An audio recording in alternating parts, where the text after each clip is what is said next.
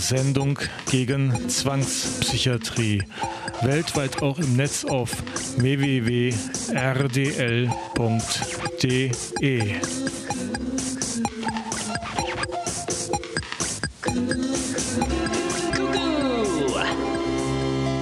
Kuckuck.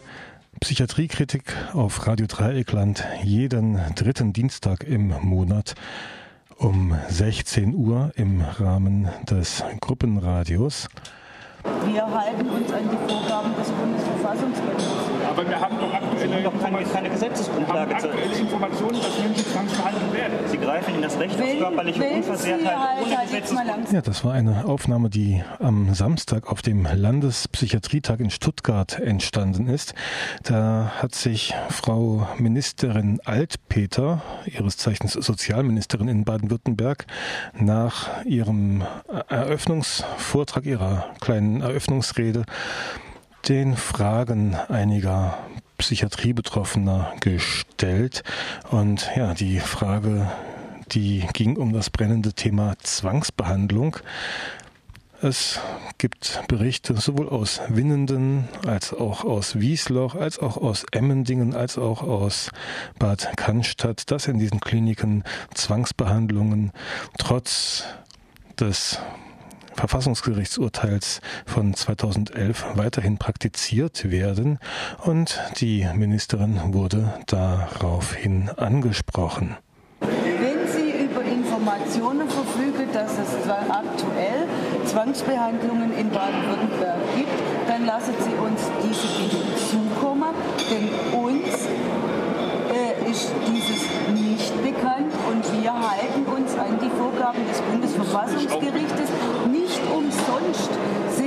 dabei, den Paragraphen 8 des Unterbringungsgesetzes zu überarbeiten, denn wir brauchen ja eine Grundlage auf, der, auf, dem, auf dem Urteil des Bundesverfassungsgerichts. Wenn Sie über Informationen verfügen, dass es aktuell Zwangsbehandlungen in Baden-Württemberg gibt, dann lassen Sie mich das wissen, so Frau Altpeter wörtlich.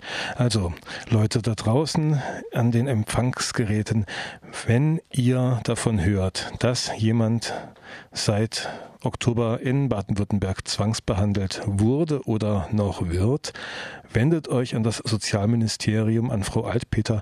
Ihr könnt auch gerne mit mir hier Kontakt aufnehmen oder euch an die Landesarbeitsgemeinschaft Psychiatrie Erfahrene wenden.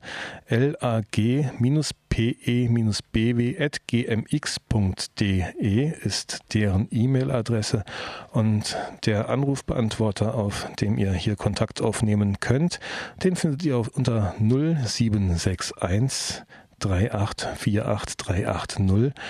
Diese Telefonnummer werde ich gegen Ende der Sendung, also kurz vor 17 Uhr, noch einmal durchgeben. Ja, und ihr könnt auch während der Sendung anrufen. Der größte Teil ist vorproduziert. Die Nummer hier im Studio 31028, wer sich zu diesem Thema austauschen möchte mehr Fälle. Es sind mittlerweile 200.000 Menschen jedes Jahr, die zwangsweise untergebracht sind. Da kommen nochmal 200.000 dazu, wo man sagt, wenn sie nicht mitspielen, holen wir einen Richter. Also es, sind ja nicht, es werden jedes Jahr mehr Einzelfälle. Jetzt mal langsam. Ja. ja. Also, es gibt von uns die Zusicherung, dass wir uns bei der Neufassung des Paragraphen 8 Unterbringungsgesetz ganz, ganz eng an die Vorgaben des Bundesverfassungsgerichts halten. Das bedeutet, dass Ihre Vermutung, dass es jedes Jahr mehr Fälle der Zwangsunterbringung geben wird, gar nicht eintreffen wird. Die letzten 37 Jahre war das so. Aber wir machen jetzt ein Gesetz neu. Und da ist für uns die Grundlage die Vorgabe des Bundesverfassungsgerichtes. Genau. Sagte Frau Ministerin Altpeter am Rande des Landespsychiatrietages. Ja sind wir mal mit der Tür ins Haus gefallen. Machen wir erst ein wenig Musik und dann werden wir uns nicht dem Landespsychiatrietag zuwenden, sondern einer anderen Veranstaltung, die am Dienstag, den 12. Juni in Berlin stattfand. Dort wurde die Kongressdokumentation für den Kongress oder über den Kongress auf der Suche nach dem Rosengarten echte Alternativen zur Psychiatrie umsetzen. Diese wurde am vergangenen Dienstag vorgestellt. Und da hören wir einige Eindrücke von dieser Veranstaltung. Und wir werfen einen Blick in die Dokumentation. Ja, jetzt hören wir zuerst einmal ein Stück von Über allem thront das Flug ein sehr eigenwilliger Name, möchte ich mal sagen. Über allem thront das Flug mit der Fall der Psychiatrie.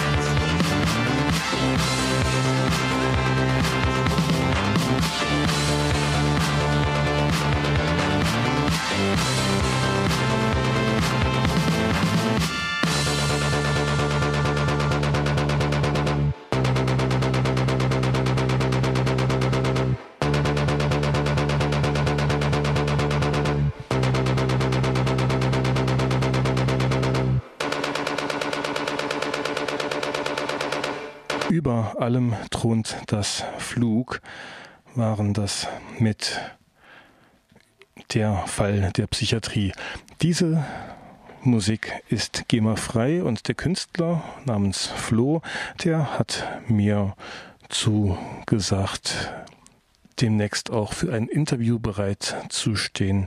Demnächst und nicht schon jetzt, weil er nämlich momentan noch im Ausland weilt und sich dort eventuell die Sonne auf den Bauch scheinen lässt. Ich weiß es nicht. Das werden wir kommende Sendung erfahren. Ja. Auf der Suche nach dem Rosengarten war der Name des Kongresses mit dem Untertitel Echte Alternativen zur Psychiatrie umsetzen. Und dieser Kongress bildete Anfang September den Höhepunkt der Veranstaltungsreihe Betroffenenkontrolle, Förderung der Selbsthilfemöglichkeiten und Rechte Psychiatrie betroffener Menschen, die der Verein zum Schutz vor psychiatrischer Gewalt vergangenes Jahr in Berlin durchgeführt hat. Am vergangenen Dienstag, am 12. Juni, hat der Verein zum Schutz vor psychiatrischer Gewalt nun endlich im Haus der Demokratie und Menschenrechte in Berlin die Dokumentation zu diesem Kongress vorgestellt. Also dieser Kongress hat sehr, sehr viele Menschen von überall her zusammengeführt. Es gab Referenten aus den Vereinigten Staaten, aus Australien, natürlich viele aus dem deutschsprachigen Raum. Und nun endlich können wir nachlesen, was auf diesem Kongress alles passiert ist. Liebe Gäste, ich darf Sie und euch ganz herzlich begrüßen hier zur Vorstellung unserer äh, Dokumentation auf der Suche nach dem Rosengarten und damit auch Abschluss des äh, insgesamt über einjährigen äh, Projektes.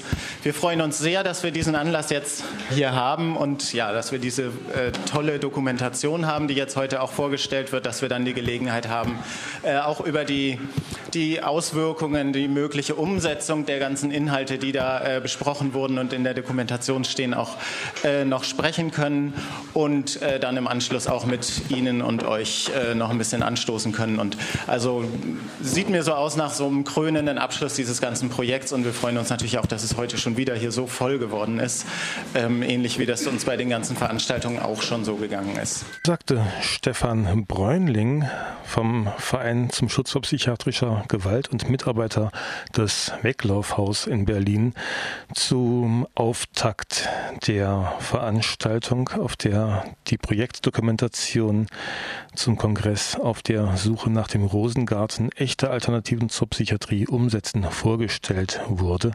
Ja, das Weglaufhaus war das Projekt, zu dessen Realisation sich der Verein zum Schutz vor psychiatrischer Gewalt damals gegründet hatte. Die Geschichte geht noch weiter zurück. Also der Verein zum Schutz wurde 1990 gegründet, meines Wissens. Die Geschichte des Weglaufhauses beginnt schon 1983 mit der Veröffentlichung der Irrenoffensive Nummer 2, also der Zeitschrift der gleichnamigen Gruppe, in der erstmals die Ideen für damals noch ein Verrücktenhaus zusammengetragen waren. In Folge gab es Exkursionen nach Holland, wo es damals schon Weglaufhäuser gab und eine lange bewegte und nicht ganz ähm, konfliktfreie Geschichte, die zu dem Weglaufhaus geführt hat, das bis heute in Berlin existiert als ein betroffenen kontrolliertes Projekt. Ja, zurück zu der Dokumentation über das Weglaufhaus wurde einiges gesagt. Das können wir an anderer Stelle vielleicht auch nochmal thematisieren. Die Veranstaltungsreihe und der Kongress, die wurden maßgeblich auch von Jasna Russo koordiniert und auch der Kongress und die Nachbereitung, also die Erstellung der Dokumentation lag in ihren Händen. Und ja, das natürlich mit sehr viel ehrenamtlicher Unterstützung. Und sie hat höchstens ein Drittel ihrer Arbeit auch vergütet bekommen, wie das eben so ist bei solchen Projekten. Hören wir Ausschnitte aus der Rede von Jasna Russo, mit der sie die Dokumentation eingeführt hat.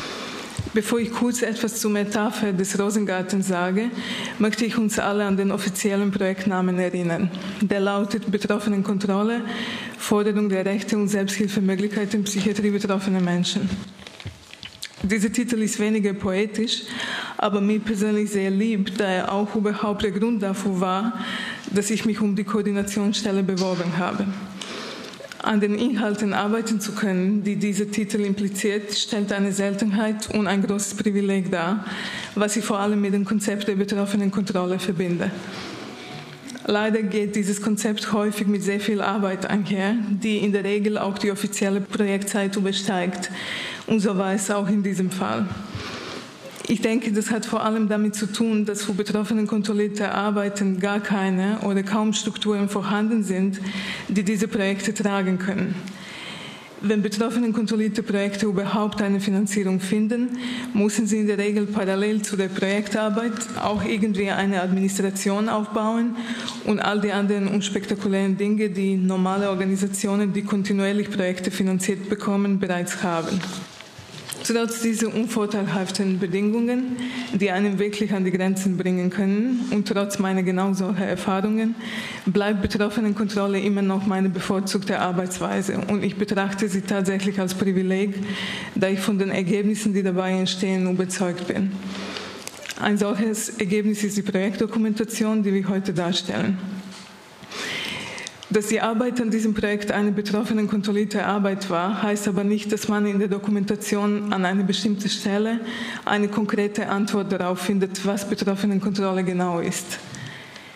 Ich denke aber, dass die Gesamtdokumentation als eine Antwort auf diese Frage gelesen werden kann. Regina Bellion, eine der Autorinnen, schrieb uns vor kurzem in einem Brief. Ich benutze diese Dokumentation als Nachschlagewerk. Es steht ja alles drin in wunderbar einfachen Worten. Ich denke, die Texte selbst sowie Tunjas gestalterische Arbeit laden dazu ein, die Publikation als eine Collage einzelnen, für sich stehenden Einheiten zu lesen, in eigenem Tempo und nach eigenem Interesse. Und bevor ich Ihnen meine persönliche Reise durch die Texte darstelle, möchte ich gerne auf die Bedeutung des Titels etwas näher eingehen. Wie Sie sich sicherlich schon denken können, hat der Titel Auf der Suche nach dem Rosengarten einen direkten Bezug zu dem im Jahr 64 unter dem Pseudonym Hannah Green erschienene Buch von John Greenberg. Wikipedia sagt, dass dieses Buch alleine in der deutschen Übersetzung weit mehr als eine halbe Million Mal verkauft wurde. In 1977 wurde es auch verfilmt. In ihrem Grußwort zu Beginn der Konferenz nahm Gabriela Tanasan, die Vorsitzende des Europäischen Netzwerks von Psychiatriebetroffenen, Bezug auf dieses Buch und sagte, wir akzeptieren nicht die bekannterweise gelieferte Antwort der Psychiaterin in John Greenbergs halb autobiografischen Roman, dass uns kein Rosengarten versprochen wurde. Die Entschiedenheit der globalen Bewegung von Psychiatriebetroffenen, diesen Garten selber zu pflanzen und zu schützen, wurde deutlich in unseren außerordentlichen Verhandlungsbemühungen, die in 2006 zur Adoption der UN-Behindertenrechtskonvention geführt haben. Mehrere Autorinnen gehen auf die Idee eines Rosengartens ein und ohne dass wir es jeweils miteinander diskutiert haben, benutzen alle diese Metapher für ihre positiv formulierten Vorschläge und Konzepte dazu, wie eine Wissenschaft über Menschen sowie eine angemessene und gute Unterstützung in extremen Krisen und verrückten Zuständen auszusehen haben.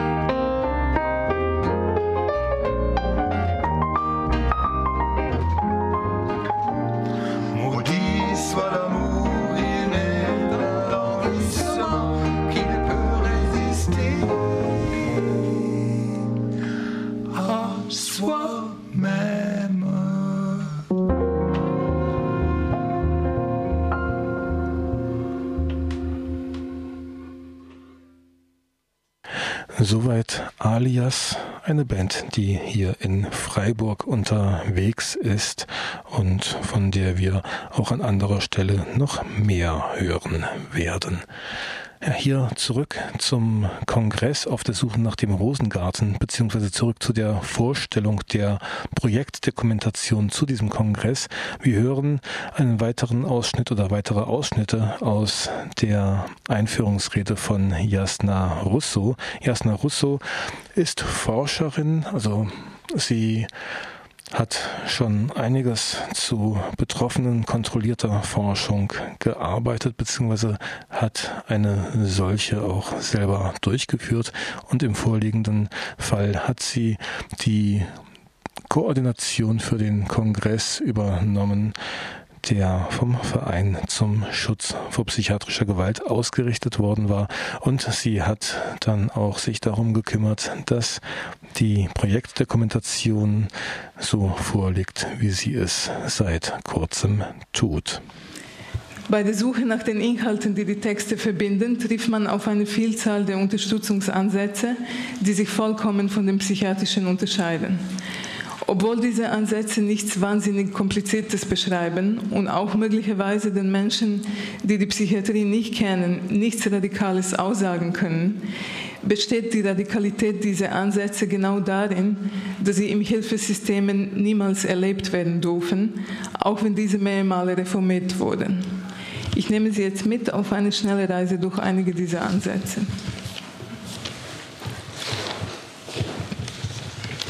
Beth Filson und Sherry Mead beschreiben das Konzept von Intentional Peer Support oder der absichtsvollen Unterstützung von Betroffenen und Vorbetroffenen.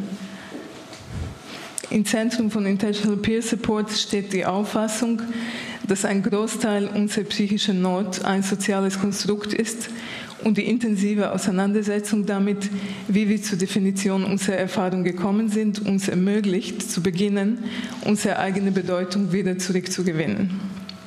Weiterhin stellen Beth und Sherry die drei Leitsätze von IPS dar, die am besten in Abgrenzung zu psychiatrischen Ansätzen zu verstehen sind. Das sind Lernen versus Helfen, Beziehung versus Individuum und Hoffnung versus Angst. Da wir wissen, wie viele gute und unersetzliche Unterstützung Freundesnetzwerke aufbringen können, war es uns wichtig, auch das Potenzial der informellen, höchstpersönlichen, nicht organisierten Hilfe aus der unmittelbaren Umgebung eines Menschen darzustellen. Regina Bellion beschreibt einen solchen Ansatz. Wer jemanden durch die Psychose begleitet, muss eigentlich nichts tun, als da sein, für Ruhe sorgen und freundlich abwarten. Das ist schon alles kann doch jeder, denkt man. Es hat sich aber gezeigt, dass Leute, die immer wissen, was zu tun ist und wie man es macht, hier komplett fehl am Platz sind. Erfahrungsgemäß kommt hier besser klar, wer sich nicht an Normen orientiert und nicht gewohnt ist, alles im Griff zu haben.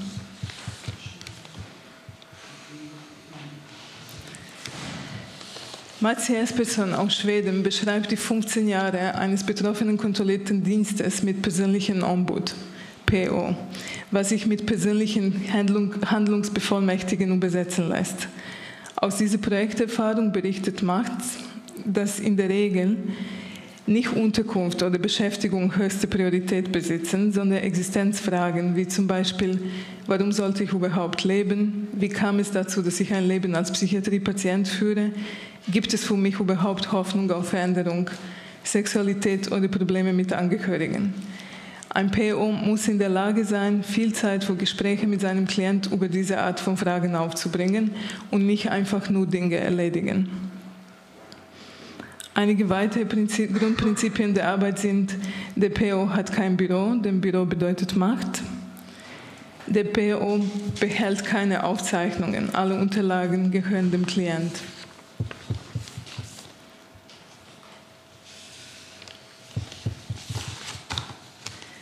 Bei dem Fachtag für Psychiatrie-Betroffene hat eine Gruppe zum Thema Umgang mit Krisen ohne Psychopharmaka gearbeitet. In der Zusammenfassung der Diskussion werden die Worte einer Teilnehmerin oder eines Teilnehmers zitiert. Es hat mir gut getan, durch meine Krisen hindurchzugehen, ohne durch Psychopharmaka auf halbem Wege aus diesem Prozess herausgerissen zu werden. Indem ich durch mein, meinen Wahnsinn hindurchgegangen bin, habe ich an Kraft gewonnen und gelernt, mein Leben so einzurichten, wie es mir eher entspricht. Des Weiteren wird berichtet, wir sind auch in unserem Verrücktsein nicht alleine in unserer Art und Weise, die Welt zu erleben. Krisen gehen vorbei, können aber auch wiederkommen. Die Entscheidung für einen Umgang mit Krisen ohne Psychopharmaka ist grundlegend und sollte wirklich gelebt werden. Das heißt, Verantwortung übernehmen für das eigene Leben und es so gestalten, dass eine Krise irgendwann nicht mehr notwendig ist. Dieses letzte Zitat ist ein guter Übergang zu der Frage, ob der betroffenen kontrollierte Ansatz für alle, die Unterstützung suchen, das Richtige ist. Auf diese Frage sowie auf die Frage, was diesen Ansatz ausmacht, geht Sophia Rubinstein von der Wildwasser Selbsthilfe in ihrem Beitrag ein. Der betroffenen kontrollierte Ansatz lebt von Menschen, die genau diesen Ansatz für sich suchen, die sich nicht in den sonstigen sozialarbeiterischen, therapeutischen oder psychiatrischen Angeboten wiederfinden. Von Menschen, deren Ziel es ist, sich mit ihrer Geschichte auseinanderzusetzen, selbstbestimmt in ihrem eigenen Tempo, allein entscheidend, was sie von sich preisgeben. Von Menschen, die sich herausfordern lassen, die sich und ihre Themen einbringen. Des Weiteren sagt sie, da dieser Ansatz in erster Linie auf einer spezifischen Grundhaltung basiert, ist die eigene Betroffenheit allein kein Garant für betroffenen kontrolliertes Arbeiten. Und so kommen wir auf die spannende Frage, woraus besteht dieser Ansatz denn? Im Gegensatz zu partizipativen Forschungsansätzen, die in manchen Ländern wie Großbritannien richtig boomen, ist betroffenen kontrollierte Forschung extrem selten zu finden. In Deutschland gibt es auch Parallelen im Bereich der Unterstützungsangebote. Meines Wissens nach ist das betroffenen kontrollierte Konzept des Weglaufhauses älter als die triologische Ansätze. Was heute populär ist und sich schneller in der Lage zeigt, an Anerkennung und Finanzierung zu kommen, brauche ich hier nicht zu erklären. Der triologische Ansatz und die Beteiligungsmodelle nach dem Konzept von Ex-In wurden zum Synonym modernes Denkens und des Fortschritts im Psychiatriebereich. Ich schließe mich der Meinung mehreren Autorinnen an, das sind Beresford, Sweeney, Faulkner, Simpson, Stasny, die die Frage der Entscheidungsmacht als eine zentrale ansehen. Dazu zitiere ich Angela Sweeney. Der Schlüssel zum Verständnis dieser unterschiedlichen Ebenen der Beteiligung von Psychiatriebetroffenen an der Forschung liegt folglich darin, zu verstehen und zu erkunden, wer die Entscheidungsmacht hat. Diese Grafiken finde ich trotzdem hilfreich, da sie einen guten Rahmen für jedes Projekt anbieten, das ich endlich der Frage aussetzen möchte, ehrlich, nicht endlich, dass ich ehrlich der Frage aussetzen möchte, welche Rolle das Erfahrungswissen von Psychiatriebetroffenen tatsächlich hat. Vor allem bei länger bestehenden Projekten ändert sich das im Laufe der Zeit, in der Regel immer in eine gleiche Richtung, von Betroffenenkontrolle zurück zur Beteiligung von Betroffenen sich darüber im Klaren zu werden, finde ich an sich wertvoll. Ich denke, jetzt wurde deutlich, dass Betroffenenkontrolle am besten über die Antwort auf die Frage, wer die Entscheidungsmacht hat, definiert wird. Aber wenn die Sachen so einfach wären, könnte auch eine Gruppe von Menschen, die gute Erfahrungen mit einem bestimmten Medikament gemacht hat und sich für seine Verbreitung einsetzt, als Betroffenen kontrolliert gelten. Alle Beiträge in dieser Dokumentation plädieren aber deutlich für ein nicht-medizinisches Verständnis der psychischen Zustände sowie die Art und Weise, wie man diesen am besten begegnen sollte. Und dazu noch zwei Autoren. In seinem Beitrag über Suizidalität schreibt David Webb aus Australien, ein Suizidversuch kann medizinische Folgen haben, auch Tod, aber wird niemals von einer medizinischen Erkrankung ausgelöst. Was Suizid auslöst, ist eine Entscheidung, sich das Leben zu nehmen, eine psychologische, kognitive Entscheidung, keine biologische, medizinische, tödliche Erkrankung. Dann sagt er weiter, es ist an der Zeit, dass das antidepressiva Massenexperiment der vergangenen 20 bis 30 Jahre für gescheitert erklärt wird, zumindest was die Suizidprävention betrifft.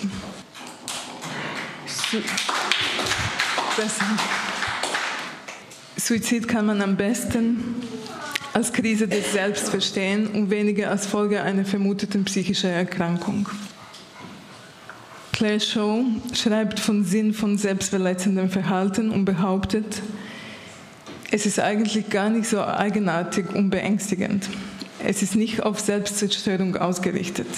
Es ist eine Bewältigungsstrategie, etwas, das es ermöglicht, angesichts dessen, was als unermessliches, unermessliches Leid erfahren wird, zu überleben.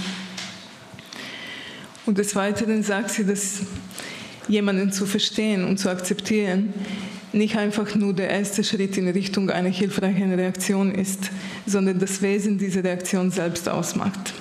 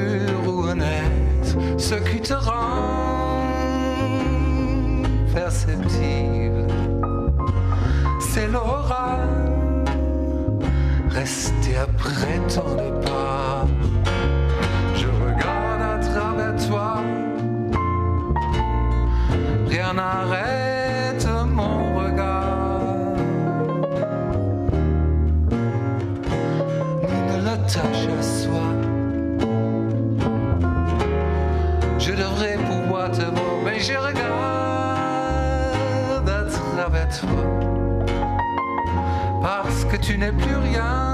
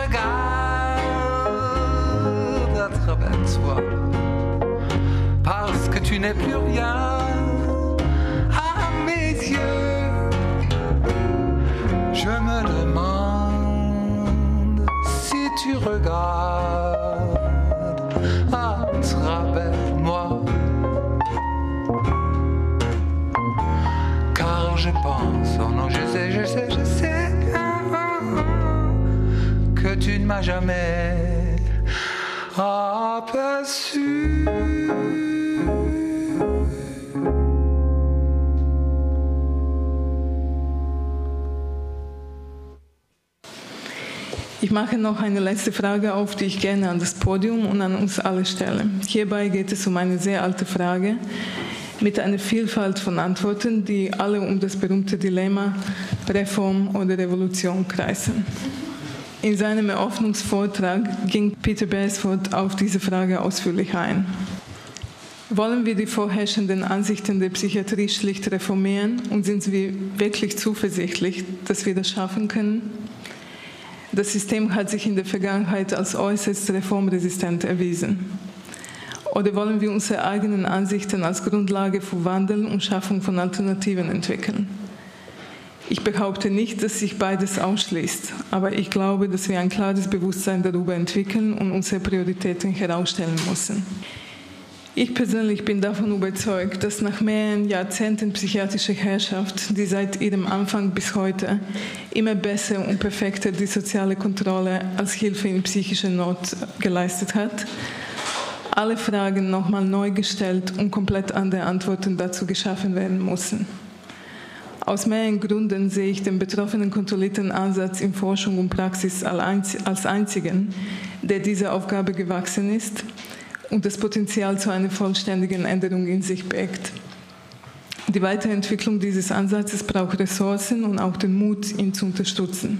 Sein Namen mag berechtigterweise eine Bedrohung für professionell Tätige in diesen beiden Bereichen beinhalten, aber letztendlich bin ich mir sicher, dass er undenkbare Möglichkeiten und unvergleichbar bessere Arbeitsprämissen auch für sie eröffnen kann. Soweit mal einige Ausschnitte aus der Rede von Jasna Russo, die am 12. Juni im Rahmen einer feierlichen Veranstaltung die Projektdokumentation auf der Suche nach dem Rosengarten echte Alternativen zur Psychiatrie umsetzen im Haus der Demokratie in Berlin vorgestellt hat. Wir werden jetzt noch ein wenig Musik hören. Über allem thront das Flug.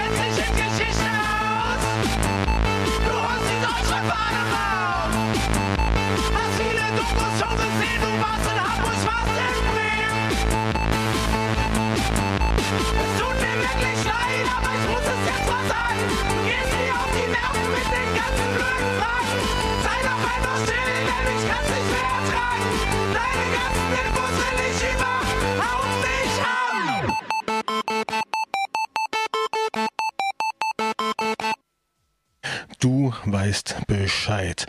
Über allem thront das Flug war das und Ihr könnt mehr davon erfahren oder auch nachhören auf www.dasflug.com. Das Flug in einem Wort. Ihr hört Radio Dreieckland mit Kuku, der Sendung für echte Alternativen zur Psychiatrie. Heute geht es vor allem um die Projektdokumentation auf der Suche nach dem Rosengarten echte Alternativen zur Psychiatrie umsetzen. Dort sind die Beiträge vom Kongress versammelt, der vergangenen September in Berlin stattfand.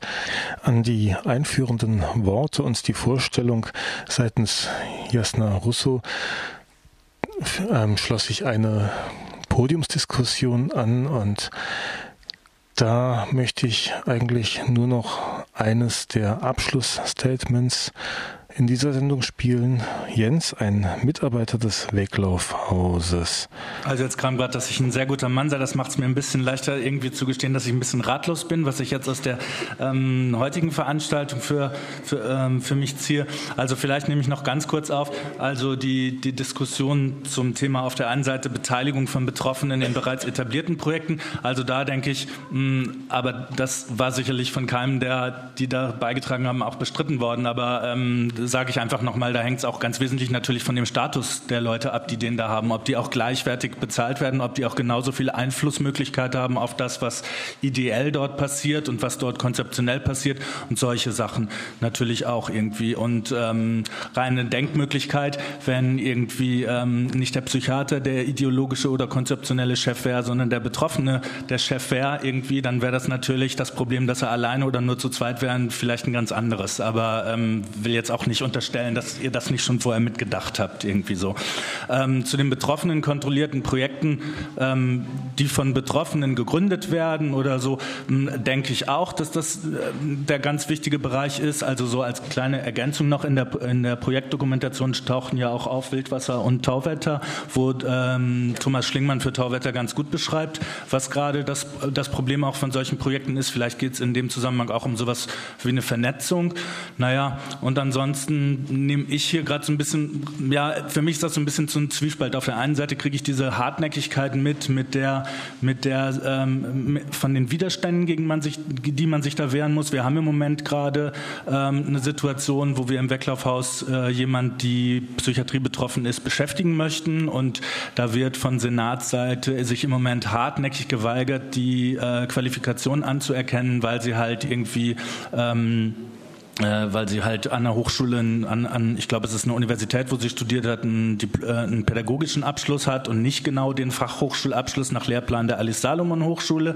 Das ist ähm, grotesk, wie, wie, wie, wie das da läuft irgendwie. Also solche Sachen. Und auf der anderen Seite, klar, nimmt man auch, ähm, fand ich den Hinweis ganz, ganz wichtig, eigentlich sich äh, im politischen Raum nochmal irgendwie da, da das Engagement vielleicht stärker machen zu müssen. Keine Ahnung, habe ich auf der, aufs, als Ergebnis dieser verschiedenen Veranstaltungen, nicht nur das jetzt heute, sondern auch was der Kongress selbst war, so, so für mich als Gefühl, dass eigentlich doch ganz viel möglich ist und ganz viele Leute viel möglich gemacht haben. So und ist vielleicht dann für, für mich jetzt auch so ein bisschen so ein, so ein, so ein, so ein Motivationsding wieder gewesen, dass man vielleicht mehr reißen kann. So. Das sagte Jens als sein Abschlussstatement zur Podiumsdiskussion bzw. überhaupt zur Diskussion, die vergangenen Dienstag in Berlin geführt wurde. Wir hören jetzt nochmal Jasna Russo mit ihrer Schlussbemerkung. Ich finde es traurig, wenn Sie nach Hause gehen und denken, Erfahrungswissen haben nur Betroffene, weil das ist nicht der Fall. Wir haben bestimmte Erfahrungen gemacht, auch unterschiedliche, aber Erfahrungswissen ist nicht was, was nur für uns reserviert ist. Und ich glaube, solange die Professionellen nicht ihre, ihr Erfahrungswissen als Ressource benutzen, wird wenig möglich sein. Sagte Jasna Russo vergangenen Dienstag in Berlin bei der Vorstellung der Projektdokumentation auf der Suche nach dem Rosengarten echte Alternativen zur Psychiatrie umsetzen. Ja, ich möchte an dieser Stelle ganz herzlich einladen zu einer Veranstaltung, die kommenden Mittwoch stattfinden wird, also Mittwoch, den 27. Juni 2012 wird genau dieser Kongress und die Dokumentation dieses Kongresses und auch die Möglichkeiten, echte Alternativen in Freiburg und dieser Region umzusetzen. Das genau wird Thema sein in der Freiburger Hilfsgemeinschaft Schwarzwaldstraße 9. Ab 18 Uhr kann man dorthin kommen. Die Veranstaltung mit Diskussion fängt pünktlich um 18.30 Uhr an und jeder, der sich zu Alternativen zum derzeitigen psychiatrischen System Gedanken macht oder sich darüber informieren möchte, ist herzlich eingeladen zu kommen. Nochmal, Schwarzwaldstraße 9, das ist Club 55 in der Freiburger Hilfsgemeinschaft FHG. Und die Schwarzwaldstraße 9, die befindet sich in der Nähe der Straßenbahnhaltestelle Schwabentorbrücke. Uhrzeit 18.30 Uhr. Ab 18 Uhr ist dort Einlass. Zu guter Letzt hören wir noch das Statement eines Besuchers der Veranstaltung. Hallo, ich heiße Pascal, 30 Jahre alt und selbst Psychiatrie erfahrener Betroffener und möchte jetzt einen kurzen Kommentar zu der Veranstaltung abgeben. Also erstmal beglückwünsche ich alle, die daran mitgewirkt haben, dass so ein erfolgreiches Projekt mit dieser Projektdokumentation seinen Höhepunkt gefunden hat und jetzt äh, mit dieser Veranstaltung ja auch wieder ein Großteil der, der Öffentlichung, die Öffentlichkeit angesprochen wurde. Ähm, man hat gemerkt an den Beiträgen, dass doch gerade Psychiatrie ein sehr emotionales äh, Thema ist. Also die Moderation hatte schon Schwierigkeiten, das richtig so ähm, einigermaßen gut, gut, über die Bühne zu kriegen. Letztendlich kam es ja dann gut rüber. Ähm, äh, ja, insgesamt äh, hat es mir äh, gut gefallen und man hat halt wirklich gemerkt, immer noch dieses Spannungsfeld zwischen den äh, harten Schicksalen einzelner Teilnehmer eben auch oder vieler Betroffener ähm, mit der Industrie, mit den Psychopharmakan und alles, was eben dagegen hält und dann eben so eine Art, würde ich es mal formulieren, Leuchtturmprojekt wie das Weglaufhaus oder was eben noch genannt wurde, dieses Ex-In-Projekt, ähm, was man eben da vorzuheben kann, ja. Ähm, also summa summarum ist eben wirklich noch viel zu tun in dem Bereich, was äh, Betroffenen Wissen, Betroffenen Erfahrungen und so weiterzugeben ist. Und ich hoffe, dass das halt gut äh, vonstatten geht. Vielen Dank.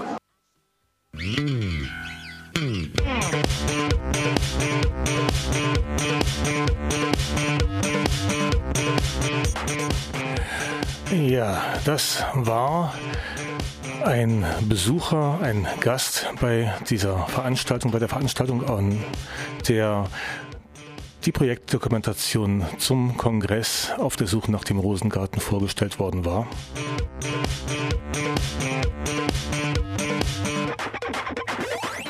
Ich hatte euch gebeten, vielleicht Stift und Papier bereitzulegen, da ich zum Ende dieser Sendung noch einige ähm, Sachen durchsagen möchte.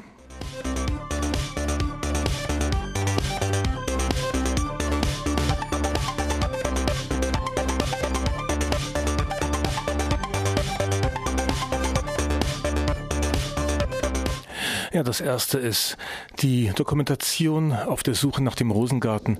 Diese Dokumentation, die findet ihr also die könnt ihr euch bestellen gegen eine Spende für Porto und Verpackung. Und zwar könnt ihr euch die bestellen über die Internetseite weglaufhaus.de, www.weglaufhaus.de und dort auf den Button Kongress, also www.weglaufhaus.de slash Kongress. Dort findet ihr die E-Mail, unter der ihr die Dokumentation bestellen könnt.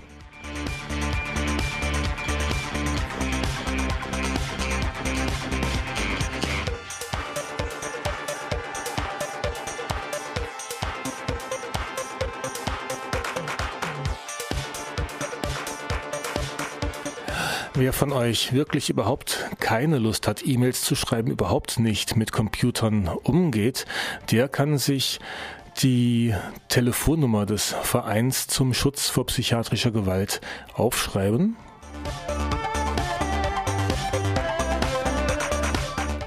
Null drei null für Berlin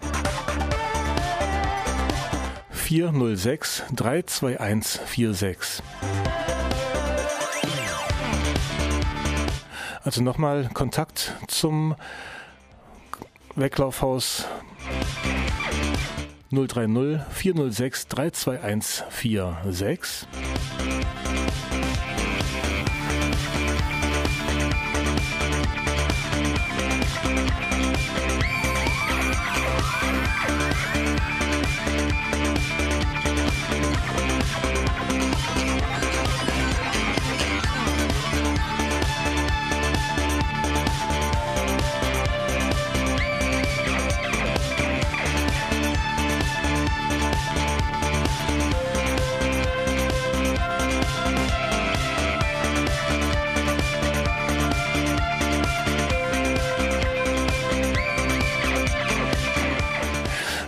Das Weglaufhaus auf www.weglaufhaus.de und dort ist auch die Kongressdokumentation zu finden.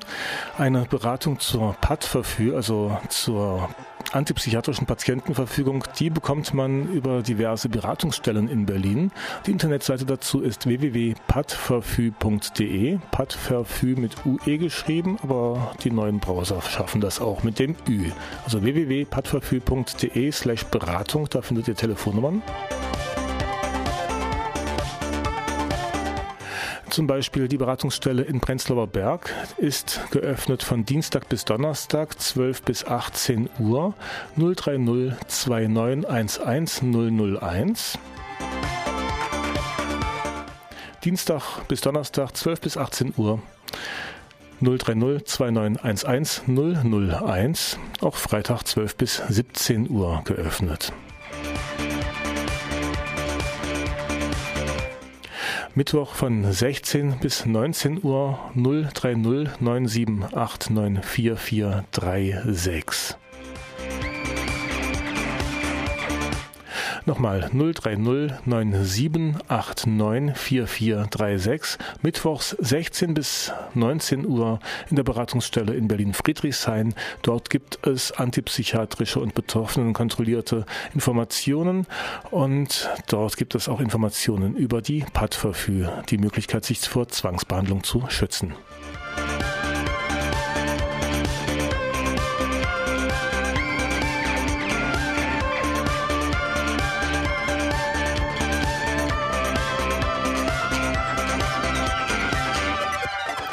Ja, die Sendung geht dem Ende entgegen. Am Mikrofon war Mirko. Wer sich an der Sendung beteiligen möchte, kann Kontakt aufnehmen über die E-Mail-Adresse zwischen den Welten at web.de oder auch anrufen und eine Nachricht auf dem Anrufbeantworter lassen. 0761 für Freiburg 38 48380. Nochmal 0761 3848 380. Kontakt zur psychiatriekritischen Sendung von Radio Dreieckland.